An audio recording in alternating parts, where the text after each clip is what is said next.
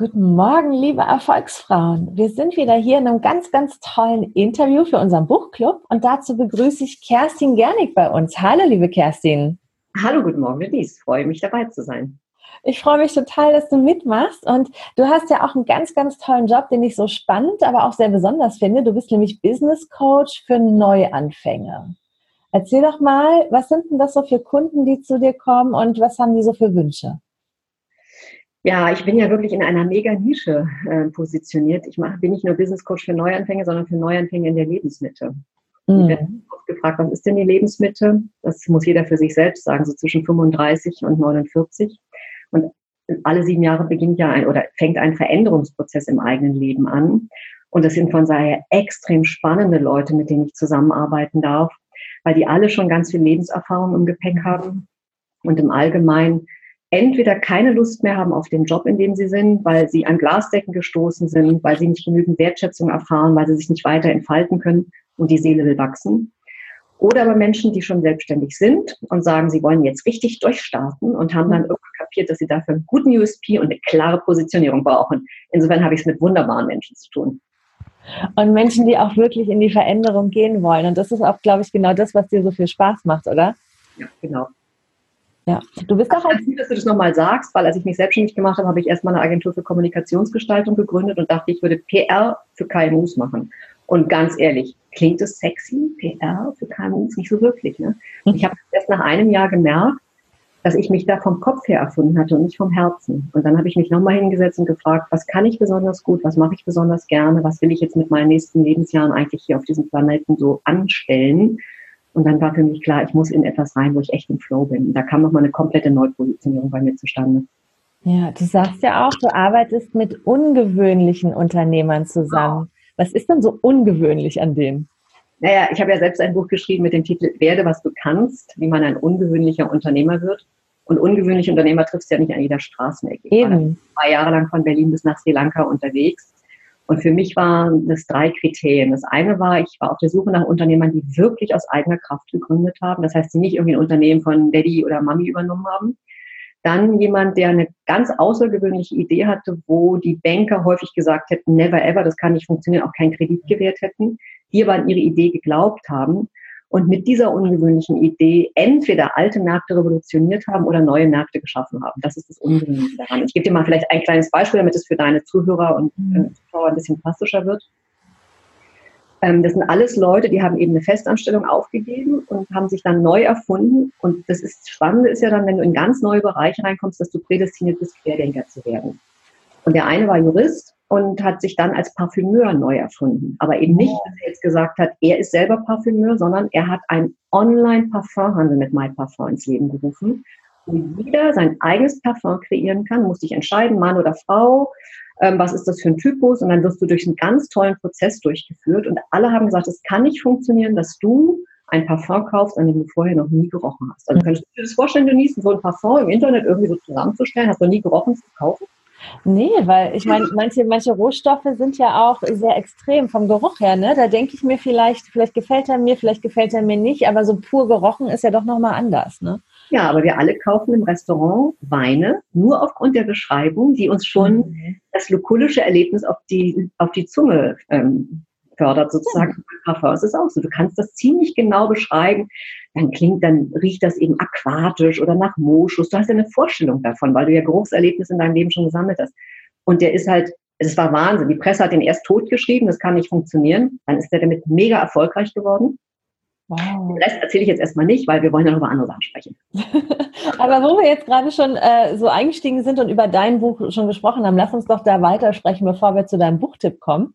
Ähm, was, was war denn jetzt so wirklich die Intention, dieses Buch zu schreiben? Ja, das ist eine gute Frage. Also zum einen, ich schreibe einfach wahnsinnig gerne, mein ganzes Leben lang schon. Ich war im ersten Teil meines Lebens zehn Jahre lang Wissenschaftlerin in Deutschland, Frankreich und Amerika an Universitäten und Goethe-Instituten und so unterwegs. Und das war das wissenschaftliche Schreiben. Und dann bin ich bei einem Vortrag in die Wirtschaft abgeworben worden und hatte als kleinen Nebenjob die Aufgabe, als Chefredakteurin eine Zeitschrift herauszubringen. Und oh. riesiges Glück, dass ich nochmal eine Journalistin an die Seite gestellt bekommen habe, die so quasi so eine Art journalistisches Volontariat mit mir gemacht hat. Und da habe ich eigentlich erst das richtig lustvolle Schreiben kennengelernt. Das ist so wahnsinnig. Also journalistisches Schreiben ist was Wunderbares. Mhm. Und ich war aber nicht für irgendeine Zeitschrift Chefredakteurin, sondern für die Zeitschrift Bestattungskultur. Das ist eine Verbandszeitschrift. Ich war zehn Jahre lang Geschäftsführerin des Kuratorium Deutsche Bestattungskultur und habe mich mit Bestattungskulturen weltweit beschäftigt und durfte den Relaunch dieser Verbandszeitschrift machen, die ziemlich scheußlich war und früher auch davor auch das Bestattungsgewerbe hieß, ganz fürchterlich. Und ich bin mega stolz. Auf manche Sachen in seinem Leben darf man ja auch mal ein bisschen stolz sein, dass ich da auf die Shortlist der deutschen Fachpresse mit meinem Relaunch gekommen bin. Oh. Also die war wirklich so, du hast die gerne in die Hand genommen. Es war ein tolles Papier. Ich habe es geliebt, diesen Grafiker zu briefen. Ich habe es geliebt, Innovationen in der Branche herauszufinden, innovative Unternehmer zu porträtieren. In jeder Reise mich zu irgendwelchen sepulkralkulturellen Städten gefahren, vom den Verbrennungsgarts in Indien bis zum Teil der Königin Ägypten und habe einfach da halt journalistisch gearbeitet. So, und jetzt war es so, ich war halt damit extrem gut am Markt positioniert, so dass ich, nachdem ich gekündigt habe, meine Stelle da als Geschäftsführerin zwei Jahre lang danach immer noch von Journalisten angerufen wurde. Die haben meine Telefonnummer in Berlin rausgesucht, weil die Stelle in Düsseldorf war, weil ich war halt in den Medien total vertreten. Und das hatte wahrscheinlich einen gewissen Charme, dass ich eben eine junge, damals junge Frau war, die sich mit dem Thema beschäftigt hat. Und dann habe ich aber keine Auskünfte mehr gegeben, weil mir klar war, als Selbstständige, als Business Coach für Neuanfänge brauche ich eine neue Positionierung. Mhm. Und das, was für mich extrem interessant ist und auch sicherlich für deine Zuhörerinnen, ich habe meine Business Coach Ausbildung gemacht und habe gewusst, ich möchte mit ungewöhnlichen Unternehmern zusammenarbeiten. Denen, die ich eben vorher auch immer schon interviewt habe, weil das sind einfach interessante Menschen, die eine Vision oder eine Mission haben, die die Welt ein Stückchen besser machen wollen, die diese kindliche Freude und diesen kindlichen Optimismus, ja, wir können die Welt ein bisschen besser machen, nicht aufgegeben haben. Und in der Business Coach Ausbildung haben alle zu mir gesagt, wo willst du denn ungewöhnliche Unternehmer finden? Keiner hat gesagt, hey, coole Idee, da musst du da oder da gucken. Keinerlei Unterstützung, sondern die haben alle zu mir gesagt, du musst doch Führungskräftecoach werden. Du warst doch selber Führungskraft. Und ich habe gesagt, ich will aber nicht Führungskräftecoach werden, auch wenn ich das könnte, weil ich möchte Menschen nicht fit machen für Strukturen, die ich für krankmachend halte. Da draußen sind einfach total kranke Arbeitswelten und deswegen ist jeder Coach mehr ein, ein Gewinn für diese Welt, damit wir endlich auf Augenhöhe kommen und die Menschen endlich wirklich aus Erfüllung arbeiten und ihre Berufung finden. Ja, und so kam dann die Positionierung zustande. Und dann habe ich ja noch die Ausbildung bei der German Speakers Association gemacht. Wieder genau das gleiche Thema. Ich halt mit meinen ungewöhnlichen Unternehmern unterwegs. Ich muss natürlich jetzt auch mal ein bisschen Werbung machen, mal das Buch mal kurz in die Kamera halten. Ne? Ja. Der Grafiker hat das richtig ja. gestaltet, wie ich finde. Und das war auch super, als das rausgekommen ist, 2014 bei Moment Publishers erschienen, war das für den Deutschen Wirtschaftsbuchpreis nominiert. Und dann kriegte ich von ganz vielen Freunden Fotos zugeschickt, wenn die das irgendwo in der Buchhandlung gesehen haben. Und dann lag ich bei Hugendubel, nee, äh, bei Dussmann hier in Berlin lag das Buch neben Sheryl Sandberg. Ich dachte, das ist Und ich stehe im Regal neben Faltin, weil FG und ich, das ist ja. der Verlag auch von Professor Faltin, der den Entrepreneurship Summit immer ausrichtet. Und deswegen habe ich gedacht, der Grafiker hat echt einen guten Job gemacht, dass sowas dann eben richtig prominent. Ja, das fällt auch richtig ins Auge, ne? Ja. Super. Aber für ja. wen ist jetzt dieses Buch eigentlich geschrieben? Wer sollte dieses Buch lesen und warum? Hm, das Buch ist ein Mutmachbuch. Mhm. Ich möchte, ich wollte, das war mein Ziel mit den 21 Ungewöhnlichen, weil erstmal für mich ganz, also erstmal habe ich das Buch für mich geschrieben. Ganz total egoistisch. Weil es mir Spaß gemacht hat, diese Menschen zu interviewen und so wahnsinnig hinter die Kulissen blicken können. Ich wollte Menschen kennenlernen, die da sind, wo ich selber hin wollte.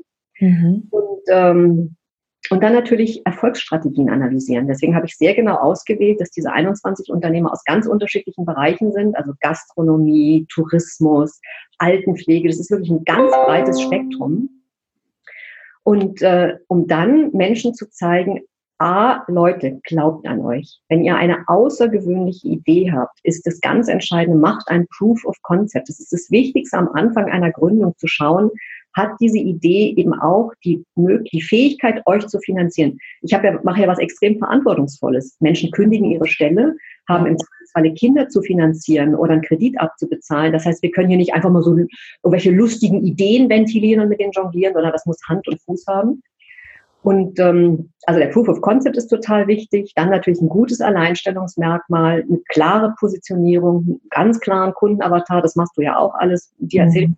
aber den vielleicht dann deine und meine Coaching-Klienten sind. Und dann, um den Menschen wirklich Mut zu machen, zu sagen, schaut doch mal, das waren alles Ideen, wo die Leute vorher gesagt haben, das kann nicht funktionieren. Und alle haben gesagt, Es funktioniert nicht. Bis einer kam, der das nicht wusste und es einfach machte und damit erfolgreich wurde. Ja. Was ich so schön finde, ist die, diese Zitate, die wir ja so oft benutzen. Ne? Die, ja. Wir hören die so oft, aber die sind trotzdem so wahr. Bis einer kam, der es einfach gemacht hat. Und ja. Also ich einfach, ich habe hier auch so ein tolles Zitat, äh, das muss ich dir auch mal zeigen. Das ist sozusagen hier, weil machen ist besser als perfekt. Das steht hier für mich selber, weil ich bin ein, leider eine Mega-Perfektionistin und das musste ich auf meinem eigenen Weg erstmal lernen. Perfektionismus ist gut, weil es zu wirklich ganz tollen Leistungen führt, aber ab einem bestimmten Punkt ist es hinderlich. Mhm. Das gelernt zu haben auch heute, geht raus, probiert euch aus, holt euch Feedback, legt los, bloß kein Perfektionismus, der lähmend ist und der alles im Keim erstickt. Der Dirk Reuter hat mal so ein gutes Zitat gebracht bei seiner Vertriebsoffensive, die ich jedem empfehle, zwei Tage lang, wenn man verkaufen lernen will.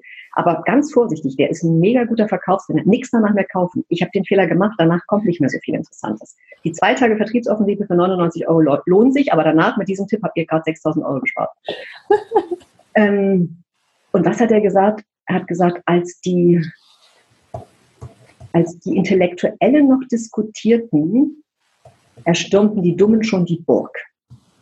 Und da ist echt was drin. Wenn die Leute zu verkopft sind, und ich war ja selber eine total mega verkopfte, ich kam aus der Wissenschaft, ja. Mein Mann hat immer gesagt, ich würde Locken auf Glatzen drehen mit meinen vielen Fremdworten, die ich verwendet habe. Und erstmal einfach einfach in der Sprache. Wenn die wesentlichen Dinge auf dieser Welt sind, einfach. Es muss verständlich sein, nachvollziehbar und deswegen eben machen, ausprobieren, loslegen. Bisschen 98 Prozent reicht auch, manchmal sogar auch 97 Prozent.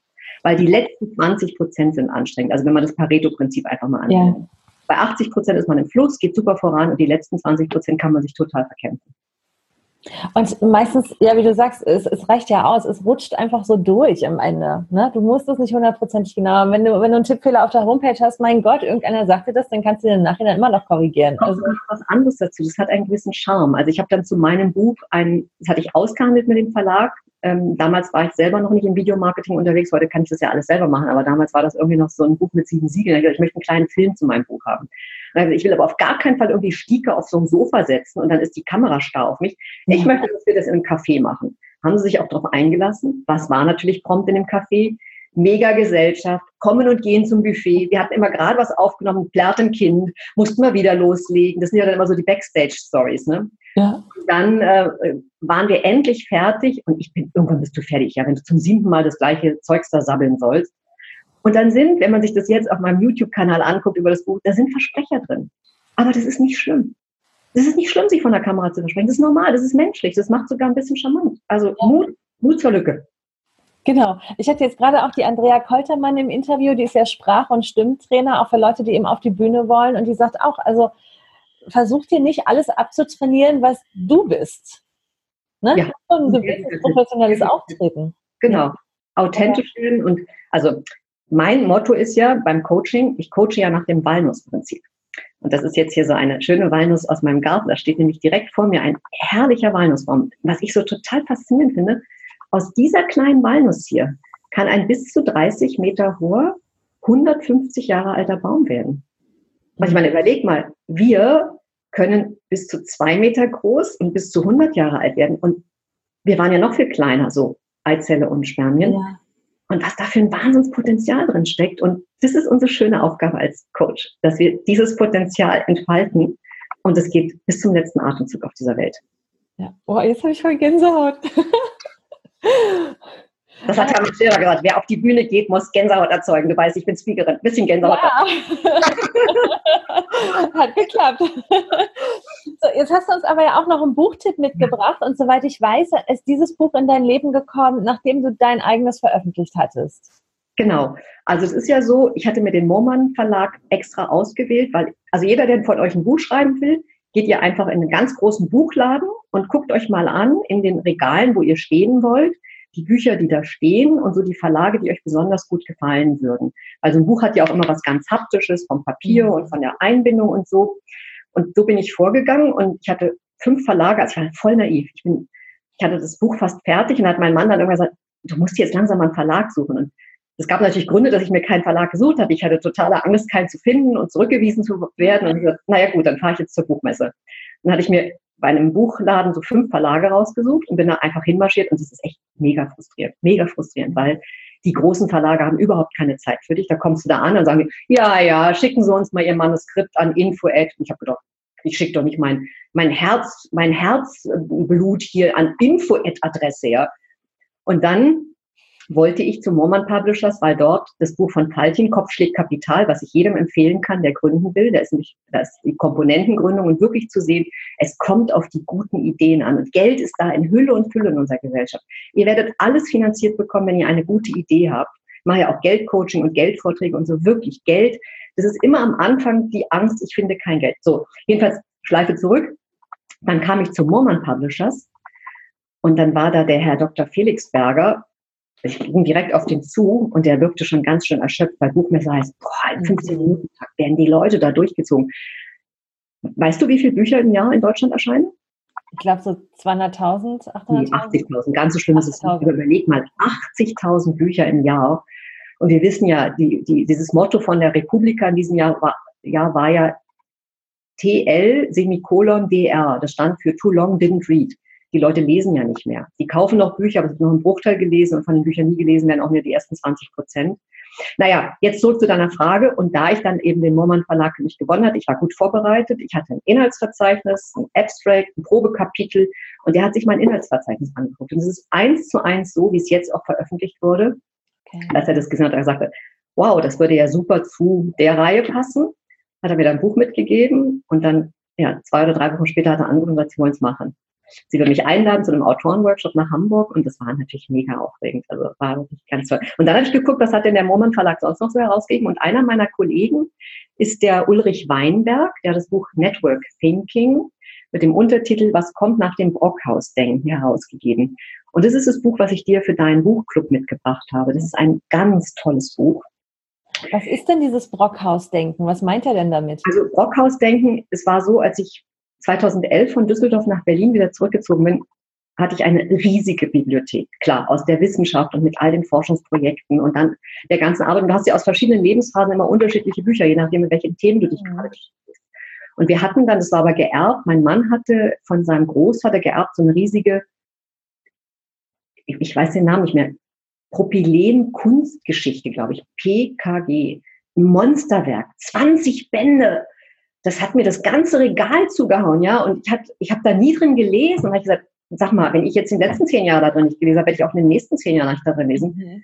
Du, wir waren gar nicht in der Lage, die loszuwerden, die wollte keiner mehr haben. So, und das ist das Brockhaus-Denken. Du hast sozusagen da so ähm, chronologisch geordnetes Wissen. Und das Interessante war ja, dann kam ja Wikipedia an den Markt und alle haben ja Wikipedia am Anfang tot gesagt, haben gesagt, da würden ja irgendwelche Spinner mitschreiben und es wäre ja überhaupt nicht valide. Und dann hat man ja nach ganz kurzer Zeit festgestellt, Wikipedia ist aktueller als die Enzyklopädie Britannica weil dort ein riesiges Autorenkollektiv an den Beiträgen mitschreibt. Ich habe auch schon bei Wikipedia Beiträgen mitgeschrieben, wobei das echt schwer gemacht wird. Und die Typen, die in dieser Redaktion sitzen, sind wirklich eine Zumutung. Das ist ein anderes Thema mal, können wir mal ein andermal drüber sprechen. So, jedenfalls deine Frage war ja, was ist das Brockhaus-Denken? Das ist eben genau das Gegenteil von diesem agilen Denken, was man bei Wikipedia hat, wo alle Leute permanent Beiträge überarbeiten können, was hinzufügen können, aktualisieren können. Und zwar sofort in dieser Sekunde, wenn du einen Fehler entdeckst und wie ist es, wenn tausend Leute sich mit einem Thema beschäftigen und Experten darunter sind, hast du natürlich eine viel höhere Aktualisierung und du weißt es. Die Enzyklopädie Britannica musste daraufhin ihr Geschäftsmodell, was über 200 Jahre extrem erfolgreich am Markt war, aufgeben. So. Ne? Das ist irre. Das ist, wir leben in einer wahnsinnig spannenden Zeit, finde ich. So, und das ist eben das Netzwerkdenken oder wie man auch sagt, die Schwarmintelligenz oder die Crowd Intelligence. Deswegen ist es ja mega spannend, was am Markt gerade passiert mit ähm, diesen Coworking Spaces, Coworking Areas, wo Leute zusammenkommen, sich gegenseitig inspirieren. Und das ist ja auch das Faszinierende auch bei uns im Coaching. Für uns Coaches gilt ja wirklich die Formel 1 plus 1 gleich 3. Mhm, erzähl. Naja, ah wenn wir zwei uns jetzt gerade austauschen, stellst du mir eine Frage und nur dadurch, dass du mir eine Frage stellst, kommt ein Gedanke in die Welt. Ja. Das Mutter und Vater kommt das Kind. Mhm. Jeder Gedanke ist ja sozusagen etwas unglaublich Kreatives, so wie ein Kind eben auch. Und Faltin sagt auch immer, eine Unternehmensgründung ist wie ein Kind. Es ist eine Liebesbeziehung. Du ziehst das auf, du siehst das wachsen, du investierst alles, was du hast, in die Entwicklung rein. Und ähm, das ist eben, und das ist was, also ich würde mich selber als Network Thinkerin bezeichnen. Ich habe ein extrem vernetztes Denken. Und äh, mir sind Netzwerke eben auch ganz wichtig. Und das will ich eben jetzt mitgeben. Deswegen habe ich das ausgewählt, gerade für Frauen nochmal mit Network Thinking. Wenn man das mal jetzt in der Geschichte, wir haben ja eine ganz junge Geschichte als Frauen, als erfolgreiche Frauen, als selbstständige Frauen die ganze Frauengeschichte will ich jetzt hier nicht aufrollen, aber du weißt es, wie lange die kein Wahlrecht hatten und was das für ein Kampf war und seit wann wir Pilotinnen haben und Astronautinnen haben, alles wirklich eine junge Geschichte. Und Männer hatten halt früher wirklich ihre Netzwerke. Die hatten Rotary Club und Lions Club, nur für Männer, total exklusiv. Und da ist ja eine Wahnsinnspower draus entstanden. Das war allerdings ein Netzwerk, was durch Abgrenzung funktioniert. Und mich interessieren die Netzwerke, die durch Integration funktionieren. Ja. So viel Welt wie möglich aufnehmen und nicht so viel Welt wie möglich ausgrenzen. Und ich bin da wirklich ganz zuversichtlich. Wir haben ganz große Herausforderungen in unserer Welt. Ich war jetzt bei der Republika und habe den Alexander Gerster gehört, diesen mhm. unglaublich faszinierenden Astronauten, der zweimal das Privileg hatte, ins All fliegen zu können. Und der einfach sagt, es ist unglaublich, wenn man eben von außen die Welt sieht und genau sehen kann, wo sind die Krisenherde und auch sehen kann, wo sind die Bombeneinschläge und genau sehen kann, wie dünn ist die Ozonschicht. Wir haben einfach Aufgaben, die kann kein Einzelner bewältigen und wir müssen die besten, kreativsten, intelligentesten Menschen auf diesem Planeten miteinander vernetzen. Und es geht erstmals dank der Digitalisierung und das ist total faszinierend. Und meine Hoffnung ist, vielleicht naiv, aber wenn man sich das Pareto-Prinzip mal anguckt, 2080, wir haben ja jetzt, was die arbeitnehmende Bevölkerung angeht, 90 Prozent Angestellte, 10 Prozent Selbstständige.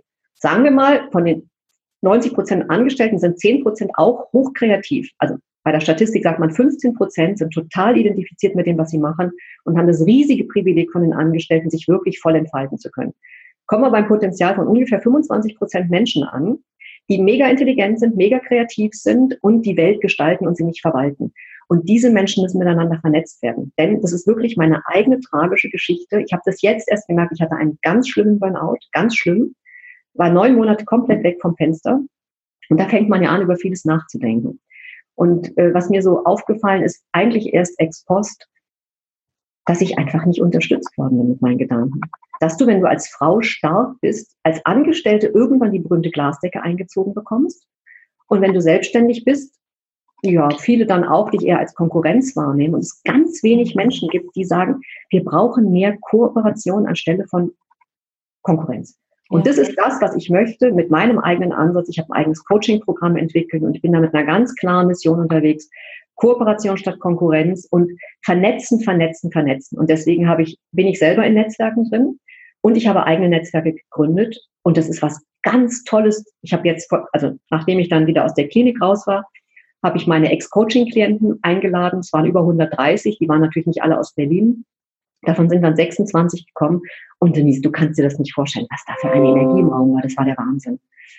Und da ist mir klar geworden, ich muss jetzt ein Netzwerk ungewöhnlicher Unternehmer aufbauen, weil auch ganz starke und kreative Menschen brauchen ab und an einfach, die nicht ab und an, die brauchen einfach Feedback und Unterstützung.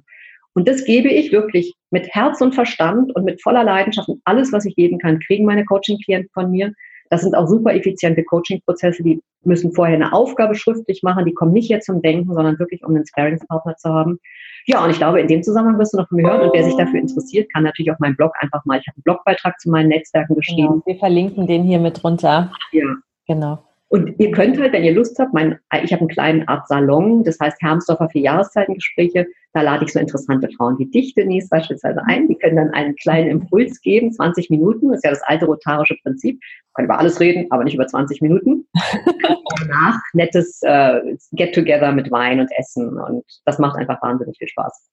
Also Wein, Essen, Reden, ich finde, das klingt wunderbar. ähm, jetzt erzähl doch nochmal, äh, um langsam so zum Abschluss zu kommen, du hast mir im Vorgespräch gesagt, es gibt noch ein drittes Buch, das so gerade ganz frisch in deine Hände gefallen ist. Du hast es selber noch nicht gelesen, aber du bist auch ganz angefixt, weil du es als Tipp mit auf den Weg bekommen hast also wir haben einmal im Jahr einen großen Familientag und da machen wir wunderbare Sachen. Dann habe ich ein World Café gemacht und dann haben wir eben auch so einen Buchclub, wie du den hast. Wir setzen uns zwei Stunden zusammen und jeder stellt das Buch vor, was er gerade gelesen hat. Und ähm, mir wurde ein Buch vorgestellt, das heißt How Women Rise. Mhm. Und der Untertitel ist Break the 12 Habits Holding You Back. Also breche die zwölf ähm, Gewohnheiten, die davon zurückhalten, dein, in dein ganzes Potenzial zu kommen. Also in dieses Potenzial hier zu kommen. Ja. Und das ist mir von einer Frau empfohlen. Ja, und diese Frau, die in Führungskraft ist, wir haben uns dann unterhalten und gesagt, sie hat das erste Mal verstanden, warum es für starke Frauen so wahnsinnig schwer ist, Karriere zu machen. Wir setzen nämlich ganz viel auf Content. Die Frauen sind so stark, die wissen so viel, die sind so kompetent. Und was aber unterscheidet die Männer von den Frauen? Du kennst das berühmte Beispiel, wenn einem Mann und einer Frau eine Aufgabe gestellt wird und dann gefragt wird, traust du dir das zu? Da schreit der Mann sofort, ja klar. Frau, perfektionistisch wie sie ist, na, muss ich erst mal schauen, muss ich erst mal ausprobieren, ist unsicher, ist zurückhaltender, ist vorsichtiger. Das ist eine. Und das andere ist, Männer sind überhaupt nicht so Content getrieben. Also das ist jetzt wirklich generalisierend, pauschalisierend. Du weißt, was ich meine. Nur von der Tendenz. Die denken viel stärker in Netzwerken. Und deswegen habe ich ja auch dieses Buch Network Thinking ausgesucht. Und hier in diesem Buch How Women Rise geht es auch ganz stark um die Frage, Frauen vernetzt euch. Und deswegen ist es ganz toll, was du machst, Denise, dass du da dein, wie heißt der Club? Powerfrauen? Erfolgsfrauen Buchclub. Erfolgsfrauen, dass du deinen Club Erfolgsfrauen Buchclub hast, wo ihr euch austauscht, weil da steckt so viel an Synergie drin. Das ist einfach großartig. Mhm. Also ich finde es auch wunderbar, einfach weil die Energien so schön sind und, und wie die Frauen sich dann gegenseitig unterstützen halt auch, auch über den Bookclub hinaus. Ne? Und ähm, ja, was du sagst, auch mit diesem Content, das fällt mir immer auf, wenn ich auf so Speaker Days bin, wo eben Männer und Frauen auf der Bühne stehen und ich denke immer, hat er jetzt gerade irgendwas gesagt? Also, aber hat er was gesagt? Eigentlich hat er erzählt, wie geil er ist. Und die Frauen, die, die, die hauen da Inhalte raus, wo ich denke, boah, ich muss das alles mitschreiben, jeden einzelnen Satz, so bang, bang, bang. Und dann denke ich, bei ihr ist es schon fast so viel, so viel kannst du gar nicht aufnehmen. Und die, die Aber da muss ich doch mal etwas ähm, Backstage von der Speaker-Szene verraten. Also ich bin ja Certified Speaker der German Speakers Association und war letztens bei einer Mega-Konferenz, der Elopage-Konferenz, habe ich auch einen ja. schlechten Film vom Filmmaterial gedreht, aber den kann man sich auf meinem YouTube-Channel angucken. Das war die beste Konferenz, die ich in den letzten Jahrzehnten gesehen habe und ich gehe wirklich viel auf Veranstaltungen. Und der erste Tag war Speaker Day und ich bin hingegangen, um mal Top-Speaker Hermann Scherer zu hören.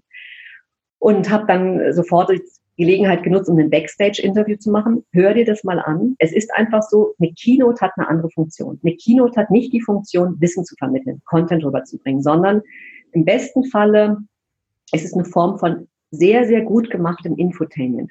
In einer Minute einer richtig brillanten Keynote stecken zehn Stunden Vorbereitung. Ich sage es nochmal.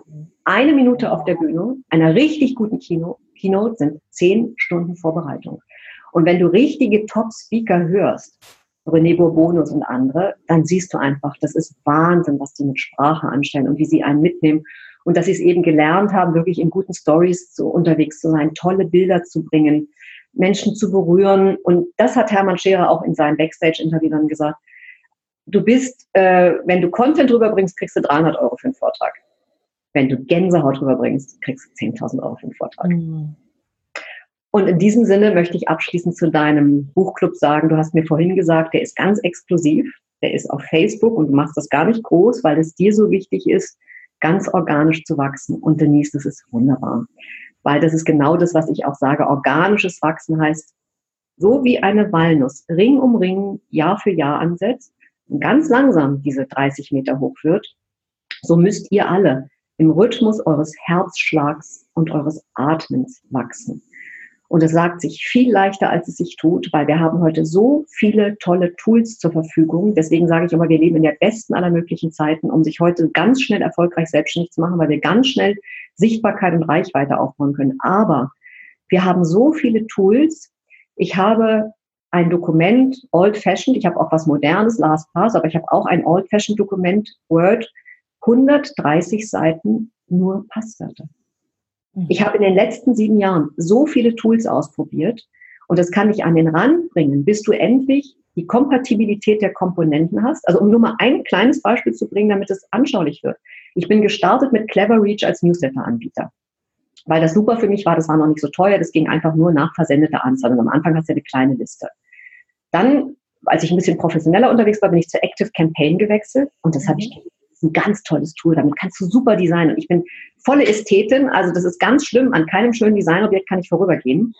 Und mit Active Campaign kann man wunderbare Newsletter machen. So, und dann kam, und für uns alle der Mega-Killer, die DSGVO. Mhm. Die DSGVO hat mich in den Burnout getrieben, weil ich so digital unterwegs bin, dass ich echt Panikattacken hatte. Ich habe bis spät, bis Mitternacht gearbeitet, am Wochenende gearbeitet, im Urlaub gearbeitet und diese ganzen, wie hießen diese komischen Verträge, die du mit all deinen Anbietern da äh, schließen musstest. Und dann wurde ja auch noch Panik gemacht, jetzt ist Deadline und wenn du das bis dahin nicht gemacht hast. Und ich bin darüber zusammengebrochen. Das ist was Interessantes. Wir alle wissen noch gar nicht, was die Digitalisierung mit uns macht. Du, ich mache ja alles selber. Ich arbeite mit WordPress und mit Clicktip. Also inzwischen bin ich bei Clicktip wegen der DSGVO, weil ich halt Angst hatte, dass Active Campaign über amerikanische Server läuft. Ja. Und dann springst du zwischen den Fenstern und her und du musst die ganzen Algorithmen der unterschiedlichen Social Media berücksichtigen. Das macht ja was mit unserem Gehirn. Wir sind die erste Generation, die das so erlebt. Mhm. Und deswegen, jetzt weiß ich, ich habe jetzt eine super gut aufgestellte Kompatibilität der Komponenten. Das steht. Und ich kann meinen Klienten halt wirklich die ganzen schrecklichen Umwege ersparen. Und ich sage aber beim Gründen kommt es darauf an, das Richtige in der richtigen Reihenfolge zu machen. Und du kannst sagen, es gibt drei Arten zu lernen. Das ist eine, ist das Einfachste, ist das Nachahmen. Das Härteste ist das Nachdenken. Und was war das Beste? Ich glaube, das ist das Adaptieren. So. Und dann eben zu gucken, wie funktioniert es eben gut. Man muss das Rad nicht immer wieder neu erfinden, aber wirklich schauen, dass man möglichst schnell in seine Kraft kommt und die ganzen Sachen auch effizient nutzt. Ja, ich finde sagen ein perfektes Schlusswort für dieses Interview. Liebe Kerstin, ich könnte noch stundenlang weiter zuhören. Das ist so inspirierend und da steckt so viel Weisheit in deinen Worten. Und ich bin gerade so beseelt, dass du heute dabei warst. Dankeschön. Vielen, vielen Dank für, dafür. Na, dann komm doch morgen Abend zu meinem Vortrag. Ten Media, da geht es um mega spannende Finanzierungsmodelle. Die steigen ein in Startups-Unternehmen, geben denen Know-how, IT-Know-how und bekommen dafür Unternehmensanteile. Das wird auch wieder mega spannend. Das klingt auch mega spannend. Und liebe Frauen, ne, ich meine, ermächtigt euch mal eures eigenen Geldes, ne? Ja, du musst so in meinen heutigen Blogbeitrag gehen, dann findest du alles, wo du hinkommen kannst. Okay, wir verlinken sowieso sämtliche äh, Links von der Kerstin hier unter dem, unter dem Interview, dass ihr da euch weiter informieren könnt und auch mit ihr in Kontakt treten könnt. Und jetzt wünsche ich uns allen einfach einen wunderschönen Tag. Vielen, vielen Dank. Und ich wünsche allen Erfolgsfrauen aus dem Netzwerk von Denise einfach den Erfolg, den ihr euch wünscht. Und Erfolg bedeutet für jeden etwas anderes. Macht das mit eurem Herzen und eurem Verstand. Und wenn ihr das zusammenbindet, werdet ihr sehr erfolgreich werden. Und vor allen Dingen ins Soap-Marketing kommt, ihr werdet das anziehen, was ihr ausstrahlt. Und darauf kommt es an. Dankeschön. Bitteschön. Tschüss, ihr Lieben. Tschüss, liebe Kerstin. Ciao.